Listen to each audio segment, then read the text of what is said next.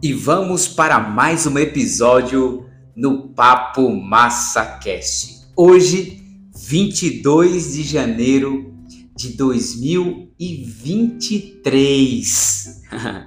e nós estamos na nona temporada lendo o livro 1984 de George Orwell. Exatamente. E no último episódio, que foi gravado lá em novembro de 2022, nós estávamos no capítulo 2 do livro, aonde nesse capítulo 2 mostrou no início dele como as crianças eram preparadas, né, desde a sua mais tenra infância, a, a servir ao sistema né, do grande irmão.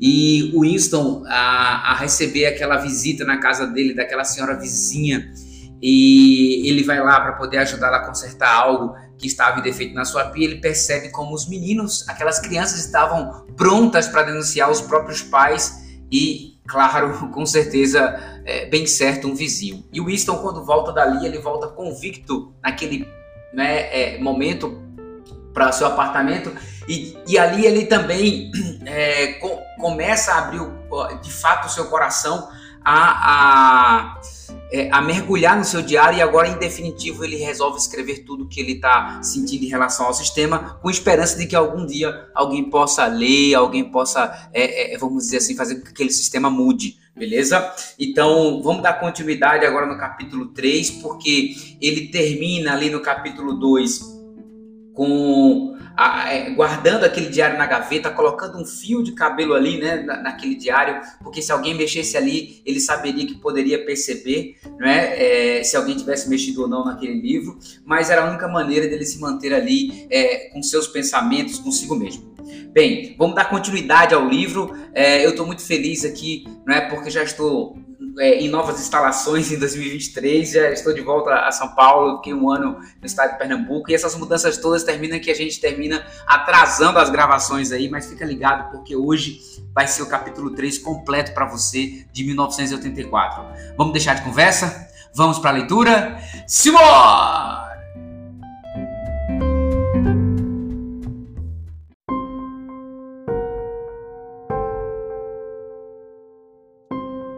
Continuidade da parte 1, capítulo 3. O Winston estava sonhando com sua mãe. Ele devia ter, pensou, uns 10, 11 anos quando ela desapareceu. Era uma mulher alta, de porte elegante, um tanto silenciosa, de movimentos lentos e magníficos cabelos louros. Do pai lembrava-se mais vagamente um homem moreno e magro sempre usando roupas escuras bastante asseadas. Winston conservara na memória, sobretudo, as solas finíssimas de seus sapatos e de óculos. Era óbvio que os dois haviam sido exterminados num dos, num dos primeiros grandes expurgos dos anos de 1950. Naquele momento, sua mãe estava sentada em algum lugar bem abaixo dele, com a sua irmã mais nova nos braços. A irmã só se conservara em sua memória como um bebezinho frágil, sempre silencioso, de olhos grandes e atentos. As duas olhavam para ele ao alto. Elas estavam em algum lugar subterrâneo. O fundo de um poço, por exemplo, uma cova muito profunda, mas um lugar que, já bem abaixo dele, descia ainda mais. Era o salão de um navio que afundava e, através da água que se turvava, elas tinham os olhos voltados para ele. Ainda havia oxigênio no salão. Elas conseguiam vê-lo e vice-versa, mas todo o tempo, mãe e irmã afundavam nas águas verdes que, em outro momento, as esconderiam da vista para sempre. Ele estava na luz e no ar enquanto elas eram tragadas rumo à morte, e estavam lá embaixo porque ele estava ali em cima. Todos os três tinham consciência disso, e ele conseguia ver no semblante delas que assim era. Não havia censura em seus olhos ou corações, apenas a consciência de que deveriam morrer para que ele permanecesse vivo, e que isso era parte da ordem inexorável das coisas. Ele não conseguia lembrar ou se lembrar do que havia acontecido, mas sabia em um sonho que de algum modo a vida de sua mãe e de sua irmã haviam sido sacrificadas em favor da sua própria. Era um daqueles sonhos que, embora impregnados da característica atmosférica onírica, são uma extensão da vida intelectual, nos quais tomamos consciência de fatos e ideias que, quando despertamos, ainda nos parecem novos e valiosos. A, a constatação que calava fundo no peito de um incho naquele instante era de que a tragédia e a dor que acompanhavam a morte de sua mãe já não eram passados quase 30 anos mais possíveis. A tragédia, eis que compreendia, pertencia a um mundo antigo, a um tempo em que ainda havia privacidade, amor e amizade, um tempo em que os membros de uma família ofereciam apoio incondicional uns aos outros, a memória de sua mãe lhe era dolorosa porque ela morrera amando-o, enquanto ele, então, era jovem e egoísta demais para lhe retribuir o amor e porque, de algum modo, ele não recordava como ela havia sacrificado a si mesma a uma ideia de lealdade que era privada e inalterável. Tais coisas, percebia ele, não podia acontecer hoje. Hoje havia medo, ódio e dor mas nenhuma dignidade na emoção, nenhuma dor profunda ou complexa.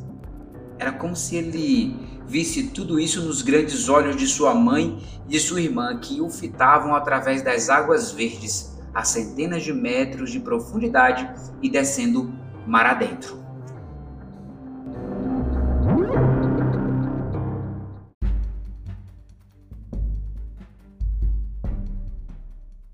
De repente, ele se via de pé sobre a turfa curta e macia no entardecer de verão, em que os raios poentes do sol douravam o relvado.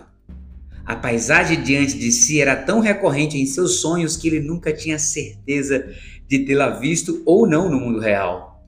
Em seus pensamentos, chamava de Campina Dourada.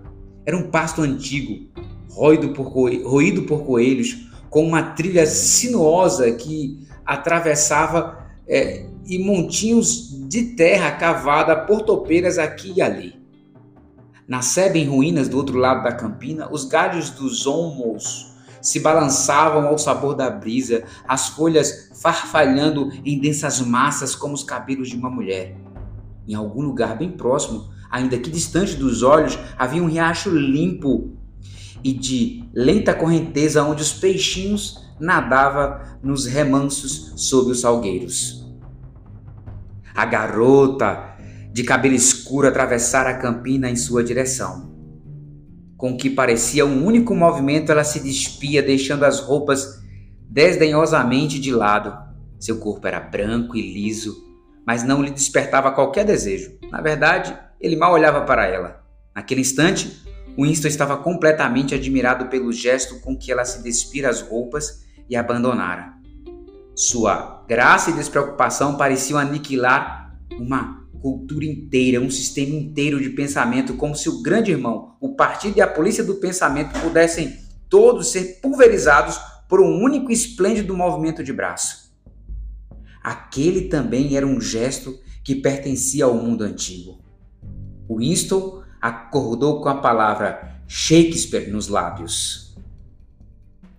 A teletela emitia um assovio de estourar os tímpanos, estendendo a mesma nota aguda por 30 segundos. O relógio marcava 7 e 15 da manhã, horário em que os trabalhadores dos escritórios deveriam se levantar.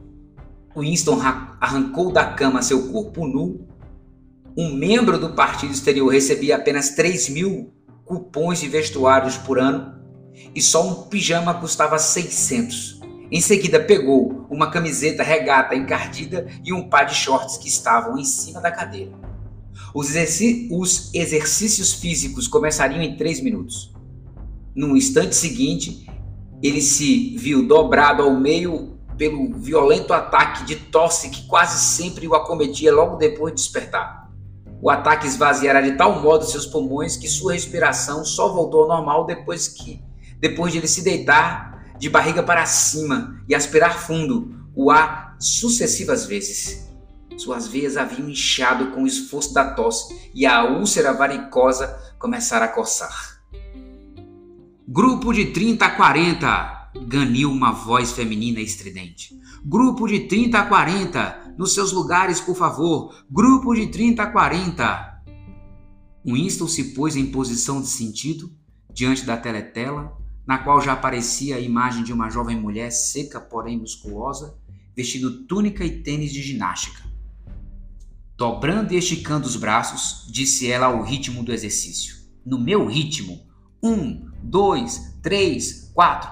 Um, dois, três, quatro. Vamos lá, camarada. Quero um pouco mais de vigor. Um, dois, três, quatro.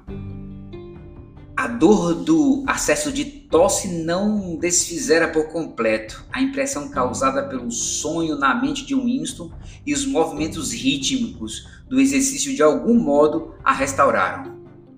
Ao mesmo tempo em que dobrava e esticava os braços de forma mecânica para frente e para trás, estampando no rosto uma expressão de satisfação concentrada, a qual considerava apropriada aos exercícios físicos, ele lutava para recobrar o período penumbroso de sua primeira infância. Era extraordinariamente difícil.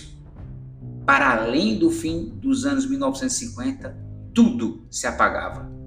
Quando não havia registros externos a servir de referência, mesmo os contornos da própria vida perdiam a nitidez. Era possível recordar grandes eventos que talvez não tivessem acontecido. Era possível recordar de detalhes e incidentes sem que fosse capaz de recuperar sua atmosfera. E havia longos períodos em branco aos quais não se podia atribuir o que fosse. Tudo era diferente então. Até mesmo os nomes dos seus países e seus contornos no mapa eram outros. O aeródromo, um, por exemplo, não tinha esse nome naqueles tempos. Chamava-se Inglaterra ou Bretanha, embora Londres, disso ele estava certo, sempre se chamava Londres.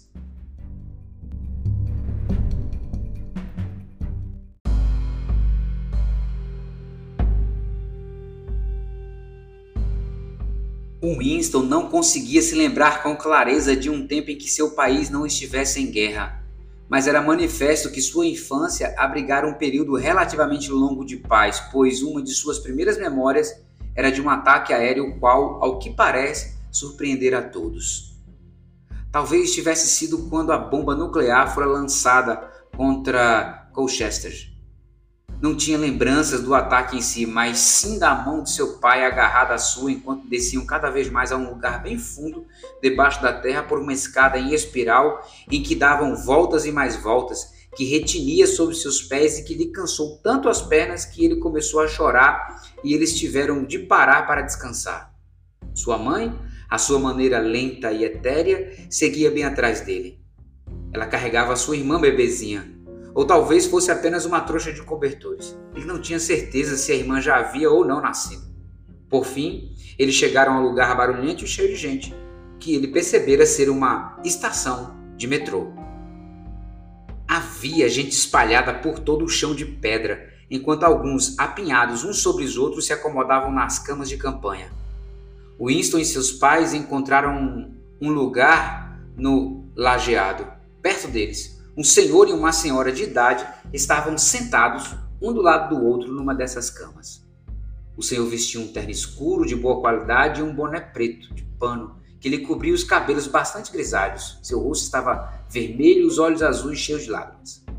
Recendia a gin que sua pele parecia exalar no lugar de suor. Podia-se imaginar que as lágrimas que brotavam em seus olhos eram puro gin.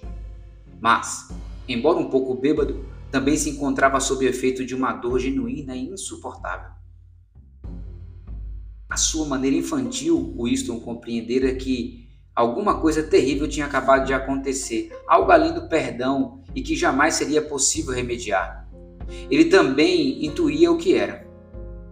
Alguém que o homem amava, sua netinha talvez, havia sido morta. De tempos em tempos o velho repetia: a gente não podia ter confiado neles. Eu não disse, mulher. É nisso que dá confiar neles. Eu disse o tempo todo. A gente não devia ter acreditado nesses canalhas. Mas o Winston não guardava a memória dos canalhas em que eles não podiam ter confiado. Desde aquele tempo, a guerra literalmente não cessara, embora a rigor não tinha sido sempre a mesma guerra.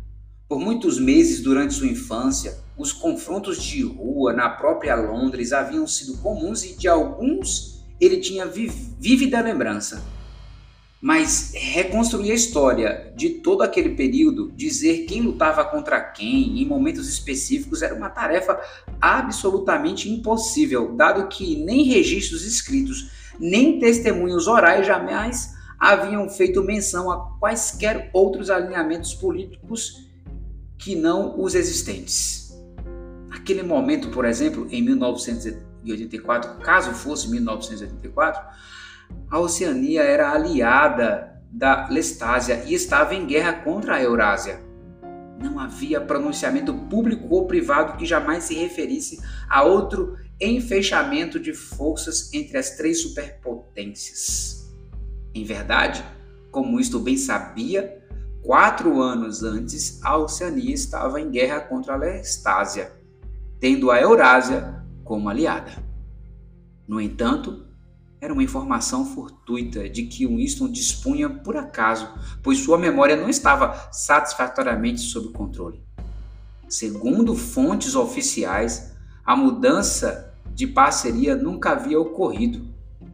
A Oceania estava em guerra contra a Eurásia Logo, estava desde sempre em guerra contra a Eurásia.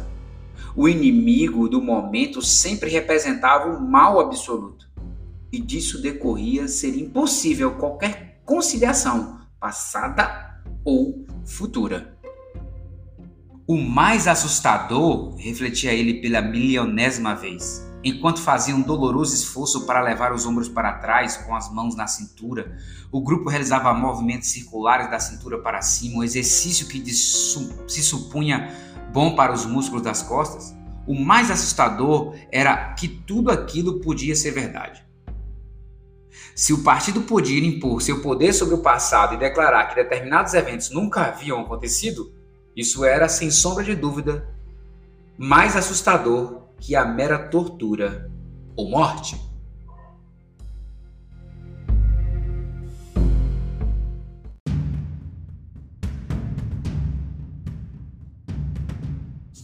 O partido dizia que a Oceania nunca se aliara à Eurásia. Ele, Winston Smith, sabia que a Oceania se aliara à Eurásia apenas por quatro anos antes. Mas onde existia esse conhecimento? só em sua própria consciência, que de qualquer forma seria logo aniquilada. E uma vez que todos os outros aceitassem a mentira imposta pelo partido, uma vez que todos os registros contassem a mesma história, a mentira se converteria ou se convertia em história e se tornava verdade. Quem controla o passado, dizia o lema do partido, controla o futuro. Quem controla o presente controla o passado. E o passado, no entanto, apesar de sua natureza alterável, jamais for alterado. Tudo que fosse verdade em determinado momento era verdade desde sempre e para sempre. Não havia mistério. Tudo que se exigia era uma série infinita de vitórias sobre a memória de cada um controle da realidade, eles assim o chamavam, em nova língua, duple pensar. Descansar ladrou a estrutura já sem tanta dureza. Winston abandonou os braços ao próprio peso e encheu pouco a pouco os pulmões de ar. Sua mente adentrou o mundo labiríntico do duplo pensar. Saber e não saber, ter consciência de toda a verdade ao mesmo tempo em que conta mentiras úrdidas com cuidado, defender simultaneamente duas opiniões excludentes entre si, reconhecendo sua contradição e acreditando em ambas, usar lógica contra lógica, repudiar e também reivindicar a moralidade, acreditar que a democracia era impossível e que o partido era o guardião da democracia, esquecer o que quer que fosse necessário esquecer, para então trazê-lo de novo à memória no momento preciso e prontamente esquecê-lo e, acima de tudo, aplicar o mesmo processo ao processo em si. Este ou esta era a sutileza final. Induzir conscientemente o inconsciente e então, mais uma vez, tornar o inconsciente o ato de hipnose que se acabara de levar a cabo. Mesmo a compreensão da palavra duplo pensar envolve o uso do duplo pensar.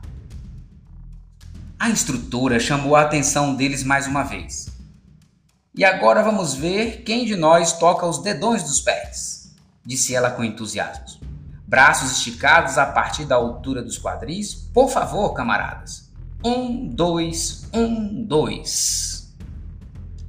Winston abominava esse exercício que lhe provocava descargas de dor que transitavam entre os calcanhares e as panturrilhas e não raro determinavam um acesso de tosse. A qualidade parcialmente agradável de suas meditações se desfazia. O passado, ponderava ele, não havia sido apenas mudado, ele fora, na verdade, destruído pois como podia dar contornos até mesmo ao fato mais óbvio quando seus registros se limitavam ao campo da própria memória individual? Ele tentava se lembrar do ano que havia escutado a primeira menção ao grande irmão. Pensava ter sido em algum momento dos anos 60, mas era impossível ter certeza.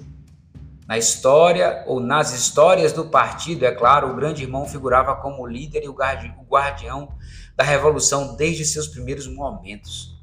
Seus feitos haviam sido pouco a pouco recuados no tempo, a ponto de já se estenderem ao fabuloso mundo dos anos 1940 a 1930, quando os capitalistas, em seus estranhos chapéus cilíndricos, ainda rodavam pelas ruas de Londres em grandes carros de lataria reluzente ou carruagens com laterais de vidro. Não havia como saber o quanto dessa lenda era verdade e o quanto era invenção. Winston não conseguia se recordar sequer do momento em que o próprio partido passara a existir. Ele tinha impressão de jamais ter escutado a palavra socin antes de 1960, mas em sua forma, em velha língua, socialismo inglês, era possível que tivesse circulado antes. Tudo se desmanchava na bruma. Às vezes, de fato, era possível identificar uma mentira em seus devidos contornos. Não era verdade, por exemplo, como divulgado nos livros de histórias oficiais, que o partido tivesse inventado o avião. Sua lembrança de aviões remontava às suas mais tenra infância, mas não era possível provar o que fosse. Nunca havia qualquer evidência. Apenas uma única vez, na sua vida inteira, ele tivera nas mãos uma prova documental inequívoca de falsificação de um fato histórico. E na ocasião. Smith! berrou uma voz rabugenta da teletela. 6079 W. Smith! Isso mesmo, você! Curve-se mais, por favor! Você pode fazer melhor que isso! Você não está tentando! Mais baixo, por favor! Assim está melhor, camarada! Agora, descansar todo o pelotão e preste atenção! De repente, Winston sentiu um suor quente lhe brotar por todo o corpo. Seu rosto permanecia absolutamente inescrutável. Nunca demonstre desânimo, nunca demonstre dor. O único tremuluzir dos olhos pode denunciá-lo. Ele permaneceu com os olhos na tela enquanto a instrutora erguia os braços sobre a cabeça. Não se podia, não, não se podia dizer com graça, mas com particular apuro e eficiência, e se curvava enfiando as pontas dos dedos das mãos sobre os dedões dos pés. Assim, camaradas, é assim que eu quero vê-los fazendo, camaradas. Mais uma vez, atenção. Tenho 39 anos e quatro filhos. Atenção! E ela se curvou de novo. Vocês podem ver que meus joelhos não estão dobrados. Com vontade, todos vocês são capazes de fazer isso. Ela acrescentou ao se endireitar. Todos com menos de 45 anos são perfeitamente capazes de tocar as pontas dos pés. Não temos todos os privilégios de lutar na linha de frente, mas ao menos podemos nos manter em forma. Lembre-se dos nossos rapazes no fronte em Malabar. E dos nossos marinheiros, os fortes flutuantes. Apenas pensem no que eles têm que enfrentar. Agora tente de novo. Melhor, camarada, muito melhor. Acrescentou ela em um tom de incentivo, enquanto Winston, com um violento impulso, conseguiu tocar a ponta dos pés com os joelhos travados pela primeira vez em muitos anos.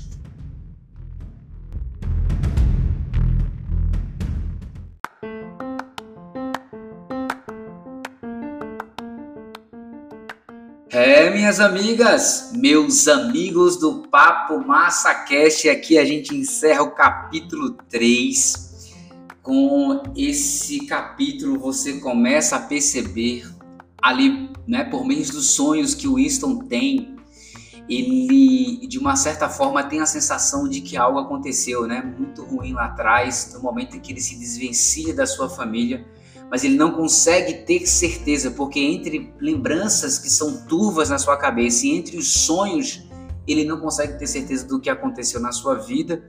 É, ele vive um grande dilema ali, porque ele está muito claro que existe uma rotina que todos os dias precisa ser cumprida e ele está dentro desse sistema sem poder revidar, sem poder né, abrir de fato seu coração, porque ele sabe que se fizer isso com certeza pode se prejudicar e a gente vai entender isso mais à frente.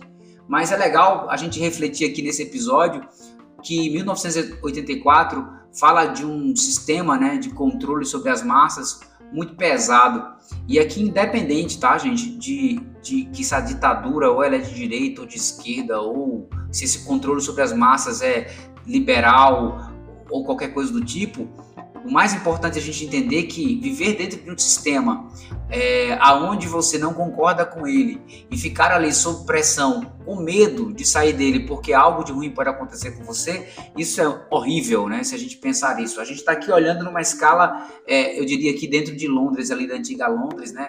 É, segundo o livro, é de uma cidade ou de uma região ou de um país, mas a verdade é que isso pode acontecer em células muito menores. Às vezes isso pode acontecer dentro da família, isso pode acontecer dentro de um ciclo de amizade, dentro de um trabalho. Então, é, para além de a gente entender 1984 só como sistema político e social, a gente precisa também fazer uma reflexão do nosso dia a dia. Quantos de nós nos submetemos a, a, até dentro de uma relação, por exemplo, né? vamos dizer assim, é, e, e, você fica ali condenado a, é, a suprimir, beleza, quem você é ou o que você deseja realmente fazer na sua vida em virtude de agradar alguém ou um, grupo, beleza? Bem, vamos continuar, né? Lendo 1984. O próximo episódio vai ser sobre o capítulo 4. E eu tenho certeza que você vai se apaixonando à medida em que isso vai passando. Eu quero agradecer aqui a audiência de todos que vem acompanhando. Foram mais de mil reproduções no último mês, mais de mil reproduções. Só na última semana, mais de 129 pessoas conectadas com o Papo Massa Cash. Claro, é um número pequeno quando se compara a grandes podcasts, mas eu fico sempre muito feliz porque hoje, né, como eu já falo aqui para vocês, são 38 países conectados aí mundo afora, ok? E eu sou muito grato pela audiência de vocês e com certeza a gente vai continuar aqui ligado nessa nona temporada para fazer a grande diferença. Eu sou Emanuel Silva e esse é o Papo Massa Cast.